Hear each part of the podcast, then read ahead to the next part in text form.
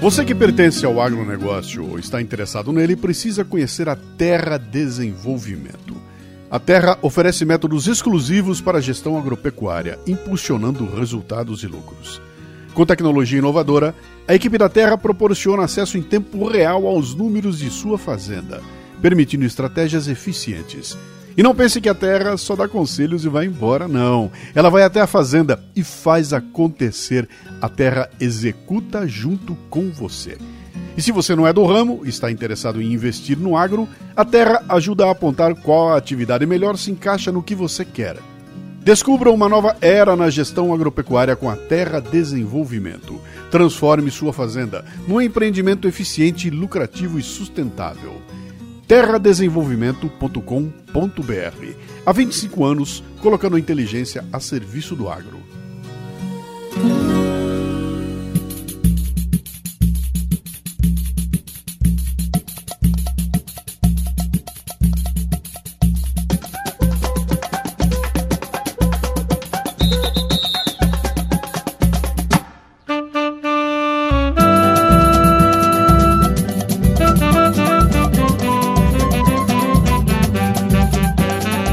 Mário Jorge Lobo Zagalo morreu na semana passada aos 92 anos.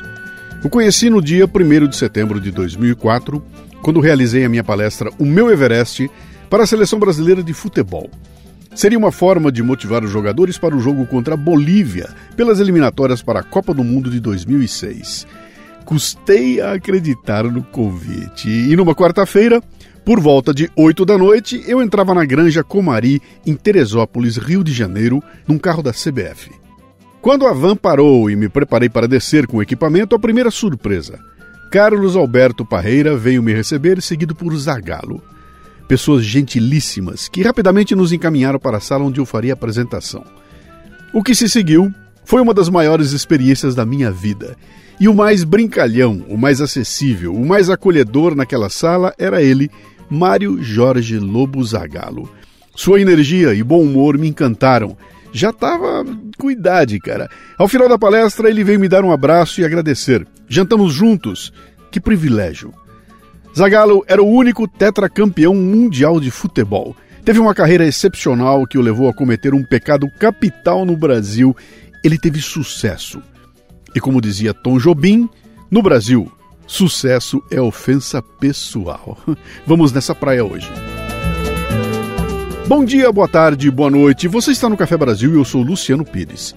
Posso entrar? Olha, já vai começar o programa. Não, não quero ser um bocodó.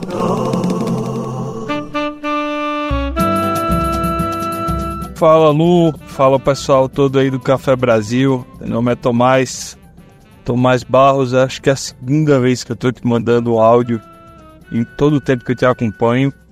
E é uma situação completamente diferente da primeira. Eu trabalhava na, na empresa da minha família, né? Tava aí na linha sucessória. E dada a pandemia e uma série de coisas que aconteceram, ah, eu resolvi tentar um sonho de adolescência. Hoje eu estou trabalhando como videomaker Troquei de carreira aos 30, 31 anos de idade. E eu tava escutando o cafezinho agora do final do ano, não desista, cara. E esse me acertou, Lu. Esse me acertou pesado, cara. Porque é uma jornada, é uma jornada muito complexa. Você mudar de carreira é totalmente diferente. Eu sou formado em administração de empresas e tenho nos últimos anos me educado, aprendido, treinado para essa vida de videomaker, filmmaker e as coisas estão começando agora depois de quase dois anos a clarear, sabe? Mas muito, muitos momentos dá um medo, dá um medo grande, sabe? Eu vi esse não desista, cara, me pegou. Uma promessa que eu lhe faço aí, que se as coisas clarearem de fato, estarei assinando no café assim que a grana estiver sobrando bacana, para ajudar de alguma forma, você foi um, você foi e é uma referência em muita coisa. E um abraço gigante para você, para todo mundo. E 2024, vamos para cima, vamos para a luta, não vamos desistir não. Um abraço, meu irmão. Valeu, feliz ano novo. Grande Tomás, olha, a jornada é assim mesmo, meu caro, é cheia de riscos e de medos. E o sucesso é medido não pelo dinheiro no banco, mas pela forma como vencemos esses medos. Insista, meu caro. Você já deve ter percebido que a coisa pega não é na sua capacidade de fazer um bom trabalho, não é? Mas é no marketing e vendas do seu trabalho, não é? É aí que você tem de buscar se tornar um craque. Olha, o comentário do ouvinte agora é patrocinado pela Livraria Café Brasil e o Tomás ganhou um livro para enriquecer ainda mais seu conhecimento. Será o livro Marketing e Comunicação na Era Pós-Digital. As regras mudaram, de Walter Longo. Estamos vivendo um novo momento em que a novidade virou commodity e o que fascinava ou amedrontava é lugar comum. Walter Longo apresenta com maestria ideias, dados relevantes, cases e conceitos interessantes que servirão de inspiração. A era digital já era, meu. Bem-vindo ao mundo pós-digital. Olha, entre em contato conosco pelo WhatsApp 11 96429 4746, Tomás, para definir a remessa do livro, viu? Muito obrigado. Então, diversas pessoas me escrevem sempre, entram em contato comigo e falam: Cara, faça mais programas musicais, faça de tema X, PTO, é, varie os programas, cara. Vem cá, você pensa que eu não preferia passar o resto da minha vida escrevendo, gravando e distribuindo o Café Brasil só pra você, hein? Com aqueles temas malucos, aqueles musicais maravilhosos. Cara, a minha vida seria maravilhosa se eu pudesse me dedicar totalmente a isso. Isso é um sonho. Mas não dá para fazer, cara. Eu tenho que ganhar dinheiro. E só com o Café Brasil é impossível. Só seria possível se todo mundo que ouve e adora o Café Brasil virasse um assinante, cara. Se você virar um assinante, você consegue fazer uma onda que me ajuda a financiar esse trabalho aqui. E aí eu posso largar uma pancada de coisa que eu não gosto de fazer para mergulhar de cabeça em produzir o Café Brasil. É, cara, não é todo mundo que vem não, mas quem vem tá conosco aqui, eu agradeço de coração, viu? Olha, se você assinar a confraria anual, por exemplo, a assinatura sai por ridículos oito reais por mês, cara, dá até vergonha. O que, que dá para fazer com oito reais por mês? Mesmo assim, a turma não assina. Pule pro barco, ajude a gente a dedicar mais tempo àquilo que você e nós amamos. canalcafebrasil.com.br Vai lá, a gente espera.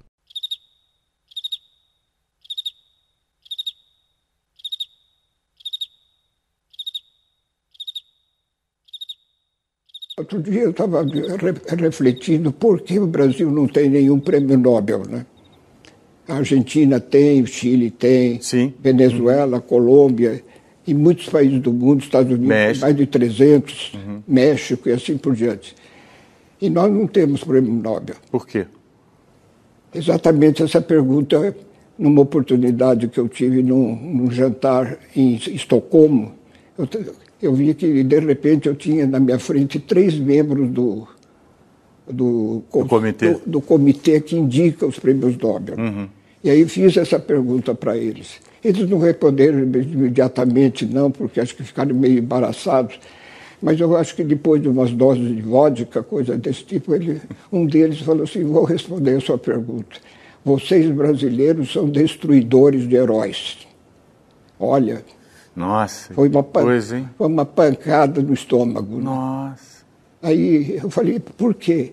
Ele falou, todos os candidatos brasileiros que apareceram, contrariamente a dos outros países, em particular Estados Unidos, quando aparece um candidato brasileiro, todo mundo joga pedra do Brasil. Não, Não tem apoio da população. Parece que um brasileiro desconfia do outro ou tem ciúme do outro, sei lá o que acontece.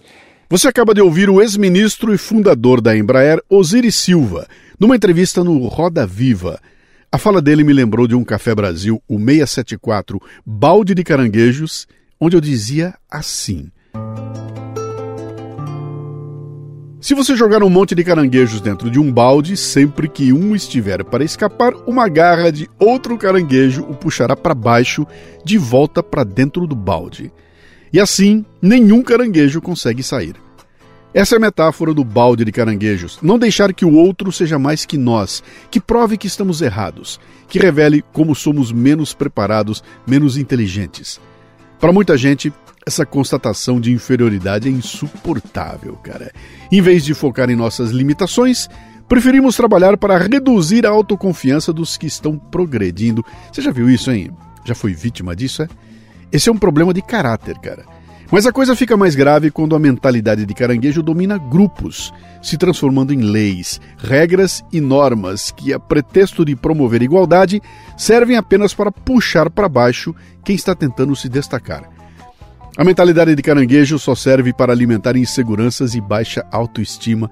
E mesmo que você sinta algum prazer, que alimente seu ego com alguma sensação positiva, torcer e trabalhar para o insucesso dos outros não é uma estratégia viável para o bem-estar no longo prazo. Onde é que isso leva você, hein? Sempre, eu repito, sempre haverá gente mais inteligente, mais bonita, mais rica, mais forte, mais preparada, mais agradável, mais sortuda que você. Se você ficar se comparando, a única coisa que acontecerá é que será cada vez mais difícil aumentar a sua autoestima, seu perdedor, aliás, seu merda. Em vez da união para atingir um bem comum, temos o conflito e o confronto, a quebra do tecido social. Para com isso, meu. Qualquer um que estiver contribuindo para o progresso de forma genuína e moral está fazendo algo positivo por você. É alguém como você, vivendo uma experiência que você gostaria de viver. Tente se mostrar satisfeito por ela ou por ele. Agora, eu preciso trabalhar. Tem mais um monte de bandido para botar na cadeia e um país inteiro para reconstruir. O carro do vizinho é muito mais possante e aquela mulher dele é tão interessante. Por isso ele parece muito mais potente. Sua casa foi pintada recentemente. E quando encontra o seu colega de trabalho, só pensa em quanto deve ser o seu salário. Queria ter a secretária do patrão mas sua conta bancária já chegou no chão. Na hora do almoço, vai pra lanchonete, tomar seu copo d'água e comer um croquete. Enquanto imagina aquele restaurante aonde os outros devem estar nesse instante. Invejoso, querer o que é dos outros é o seu gozo e fica remoendo até o osso mas sua fruta só lhe dá caroço. Invejoso, o bem alheio é o seu desgosto. Queria um palácio suntuoso, mas acabou no fundo desse poço. Você está ouvindo Invejoso, de Arnaldo Antunes e Fernando Catatal, com o próprio Arnaldo Antunes. Ele diz assim, ó, tu quer dos outros, querer o que é dos outros é o seu gozo, e fica remoendo até o osso, mas sua fruta só lhe dá caroço. Depois você caminha até a academia, sem automóvel e também sem companhia. Queria ter o corpo um pouco mais sarado, como aquele rapaz que malha do seu lado e se envergonha de sua própria namorada, achando que os amigos vão fazer piada. Queria uma mulher daquelas da revista uma aeromoço, uma recepcionista. E quando chega em casa e liga a TV, vê tanta gente mais feliz do que você. Apaga a luz na cama e antes de dormir, fica pensando o que fazer para conseguir o que é dos outros.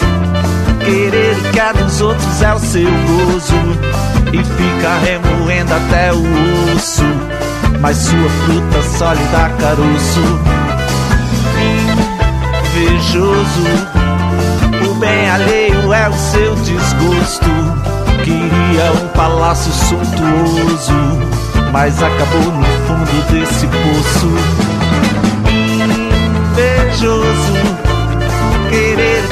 outros é o seu gozo e fica remoendo até o osso a sua fruta só lhe dá caroço. Invejoso, o bem alheio é o seu desgosto. Queria um palácio suntuoso, mas acabou no fundo desse poço.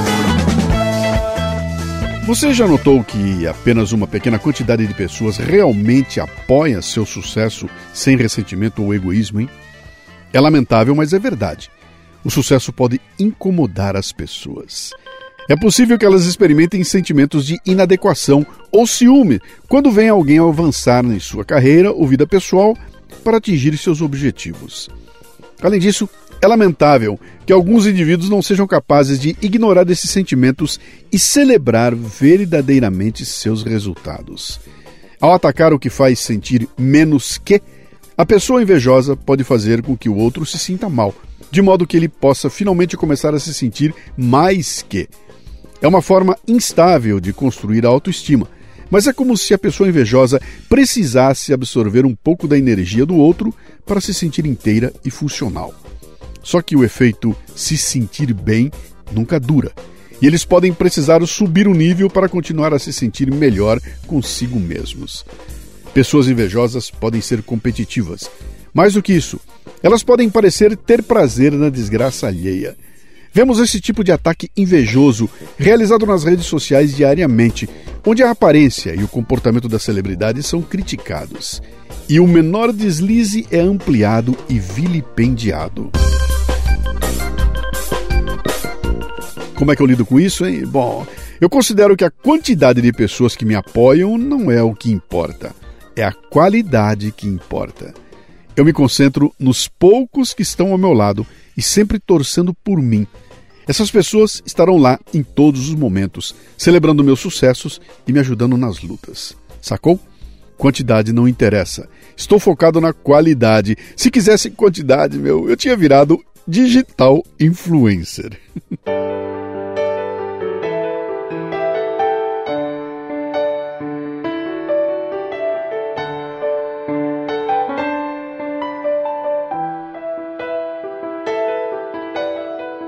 Os sete pecados capitais são a luxúria, gula, avareza, ira, inveja, preguiça e orgulho. Se você optar por pecar, escolha algo como luxúria ou gula. assim você terá alguma coisa para lembrar no final de semana. Pode-se tolerar a arrogância, a avareza, a luxúria, a raiva, a gula e a preguiça e até se vangloriar delas. Mas a inveja, cara. Ninguém reconhece o pecado mais grave, a inveja. Esse é o pecado obscuro e escondido por toda a vida. Tentamos escondê-lo usando vários meios. É muito estúpido sentir inveja de alguém. Sentir inveja não tem nenhum benefício e não prejudica a pessoa invejada, cara. A inveja gentil não existe. Pessoas invejosas não querem diminuir a diferença para seus colegas mais bem-sucedidos por meio de determinação e esforço. Elas querem que os ricos e bem-sucedidos fiquem piores, por exemplo, tirando parte de sua fortuna. A inveja é, sem dúvida, uma das emoções mais comuns, de acordo com as experiências diárias. A maioria das pessoas diz que a inveja é algo que outras pessoas têm sobre elas, e não elas mesmas. As pessoas negam que sentem inveja de pessoas bem-sucedidas mais do que qualquer outra emoção. E os psicólogos até podem explicar por quê. 18 mil adultos australianos foram entrevistados por pesquisadores em 2005, 2009 e 2013. Os participantes da pesquisa foram questionados sobre seu grau de inveja, usando uma escala de 1 a 7. Quase 54% deram a si mesmos as notas mais baixas para a inveja. Além disso, pouco mais de 72% receberam uma classificação de 1 a 3. Por outro lado, pouco mais de 3,6% deram notas 6 ou 7 e disseram que sentiam inveja. Essas pesquisas demonstram o que os pesquisadores sociais chamam de viés de desejo social. Mesmo em pesquisas anônimas, as pessoas não respondem sinceramente sobre tópicos tabu. Em situações como essa, é necessário que os pesquisadores usem perguntas indiretas para determinar os verdadeiros sentimentos e opiniões das pessoas. Mas, afinal, por que, que as pessoas não admitem inveja como uma emoção negativa, hein? Olha, uma razão para isso é que quando alguém admite publicamente que é motivado pela inveja, qualquer ação que a pessoa tome para eliminar a motivação da sua inveja seria considerada socialmente ilegítima. Quando a inveja de alguém é identificada como tal ou expressa abertamente, ela automaticamente desqualifica qualquer tentativa de satisfazê-la ou eliminá-la. As pessoas que têm inveja social nunca falam sobre isso. Em vez disso, elas afirmam defender a justiça social. Mas quando falam de justiça social, o que realmente querem dizer é igualdade, que elas acreditam ser alcançada apenas roubando os ricos.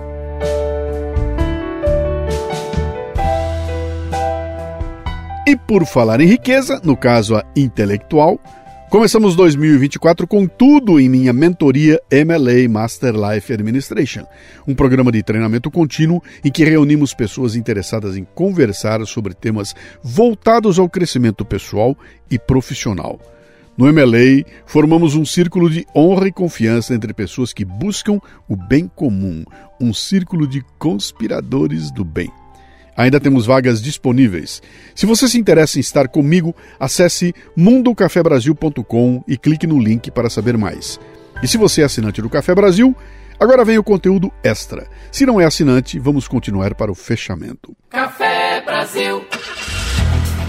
Cara, sempre que é hora de manutenção do meu veículo, eu tenho aquelas dúvidas de todos nós. Qual é o produto que eu escolho? E como eu não sei muito sobre manutenção de automóveis, Sabe o que, que eu faço? Eu procuro quem me traz confiança. Por isso, quando se trata de peças para automóveis, motos e caminhões, eu vou de Nakata. Sabe por quê? Porque a Nakata entrega alta performance na reta, na curva, na subida, em qualquer caminho. E principalmente porque não sou só eu que estou falando, não. Pode perguntar para o seu mecânico de confiança. Amortecedores, componentes de suspensão e direção, certeza que ele vai dizer que a marca é Nakata. Sabe por quê? Horas. Porque é Nakata. Assine gratuitamente o boletim em nakata.com.br e receba as últimas novidades em seu e-mail. Tudo azul, tudo Nakata.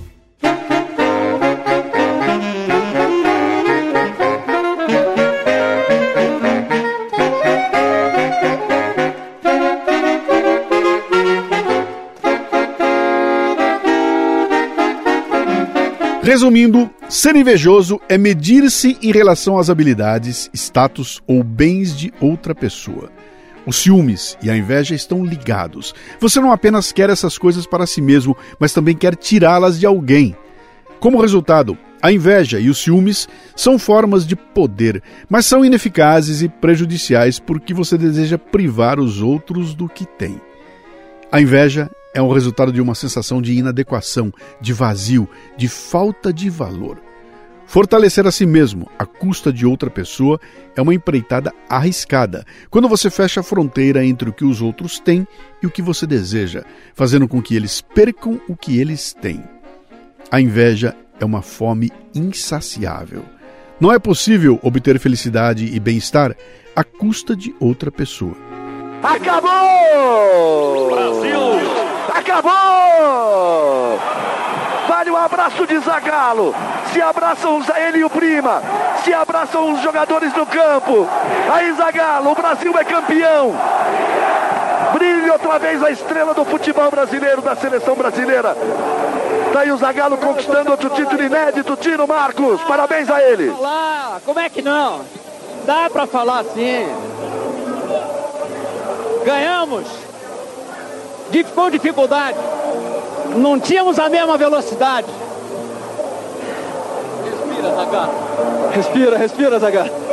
Mas tínhamos o coração. É para você. Vocês sabem quem são. Não preciso dizer mais nada. Vocês vão ter que me engolir. Zagalo, é uma das conquistas, é uma emoção parecida a uma conquista de um título mundial para você? Não, foi sensacional a vitória. Uma vitória lutada, uma vitória no sangue, na raça, na vontade. Daquele que ama o Brasil, não daqueles que repudiam. Olha aí, ó, final da Copa América de 1997 em La Paz, na Bolívia. Zagallo desabafa, dando um recado indireto a jornalistas por críticas no período de preparação da seleção para a Copa América. Zagallo contou depois que havia uma onda muito grande para colocar o Luxemburgo em seu lugar e ele não podia falar nada. Teve de esperar acontecer e aconteceu. E ele disse assim: o título veio, e aí eu dei uma explosão.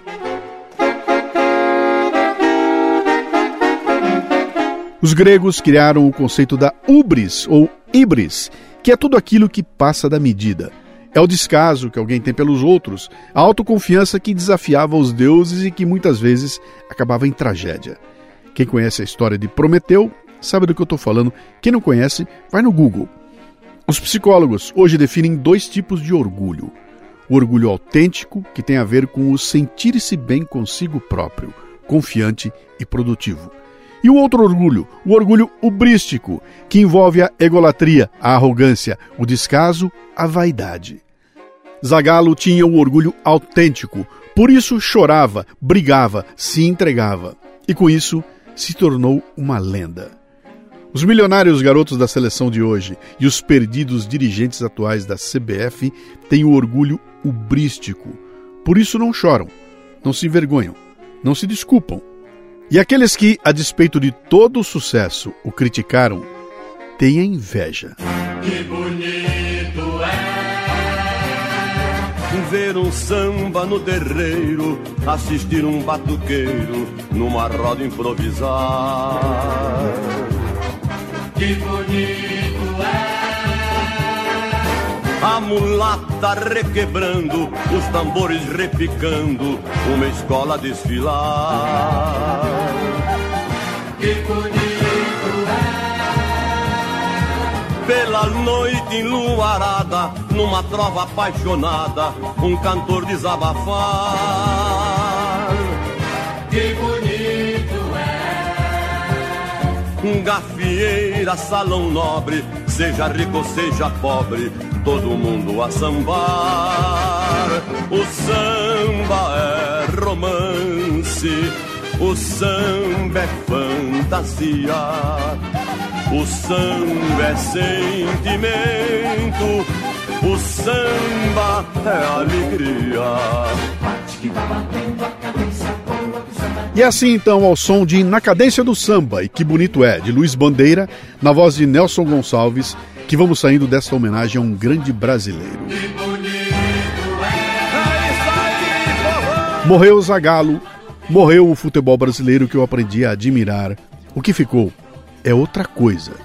Siga em paz, mestre, e muito obrigado mulata requebrando, os tambores repicando, uma escola a desfilar. Reitero então aqui o meu convite, junte-se aos conspiradores do Café Brasil. canalcafebrasil.com.br. Escolha seu plano e venha para o barco. Comece 2024 com o pé direito. Café Brasil é produzido por quatro pessoas. Eu, Luciano Pires, na direção e apresentação. Lala Moreira na técnica. Cissa Camargo na produção e, é claro, você aí que completa o ciclo. De onde veio este programa tem muito mais. E se você gosta do podcast, imagine só uma palestra ao vivo. Vamos começar 2024 arrebentando, hein? Já tenho mais de 1.100 palestras no currículo, cara. Conheça os temas que eu abordo no mundocafebrasil.com. Mande um comentário de voz pelo WhatsApp no 11 964 294746. E também estamos no Telegram com o grupo Café Brasil. Para terminar, uma frase do neurologista, fisiologista e antropólogo italiano Paolo Mantegazza. A inveja nada mais é que o ódio à superioridade.